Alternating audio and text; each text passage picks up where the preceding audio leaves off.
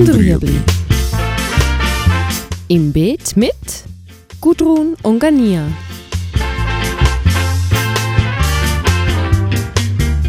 Fragen rund ums urbane Gärtnern auf Balkonien. Heute Gemüsesorten für Anfänger.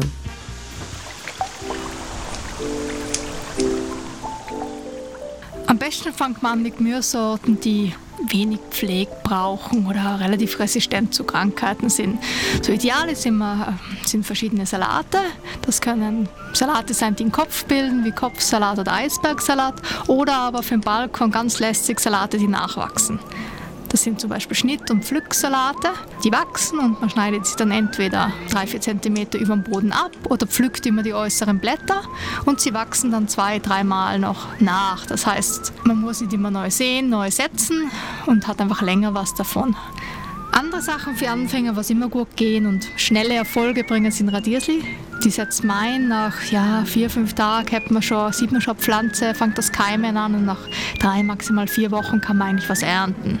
Es geht relativ einfach, braucht dann nicht viel Pflege.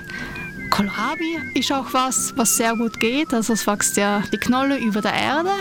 Die kann man auch im Balkonkistli zum Beispiel ganz gut setzen. Muss einfach einen Pflanzabstand beachten, dass sie einfach so viel Platz haben, wie auch dann eine ausgewachsene Kohlrabi braucht. Das heißt, dass sie sicher so 15 cm Platz zwischen die einzelnen Kohlrabi-Pflanzen. Sonst, man hat da nicht immer gern Tomaten am Balkon. Ähm, sehe ich aber jetzt nicht unbedingt als Anfängerpflanze. Warum ist das so? Ähm, Tomaten brauchen ja, sehr viel Nährstoffe, das heißt, man muss sicher besser drauf schauen. Hat es einen großen Topf, muss man wieder düngen.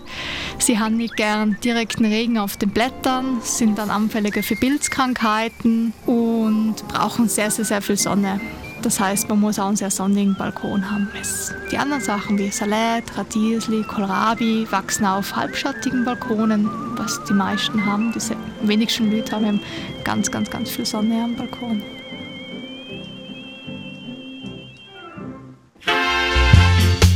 Das war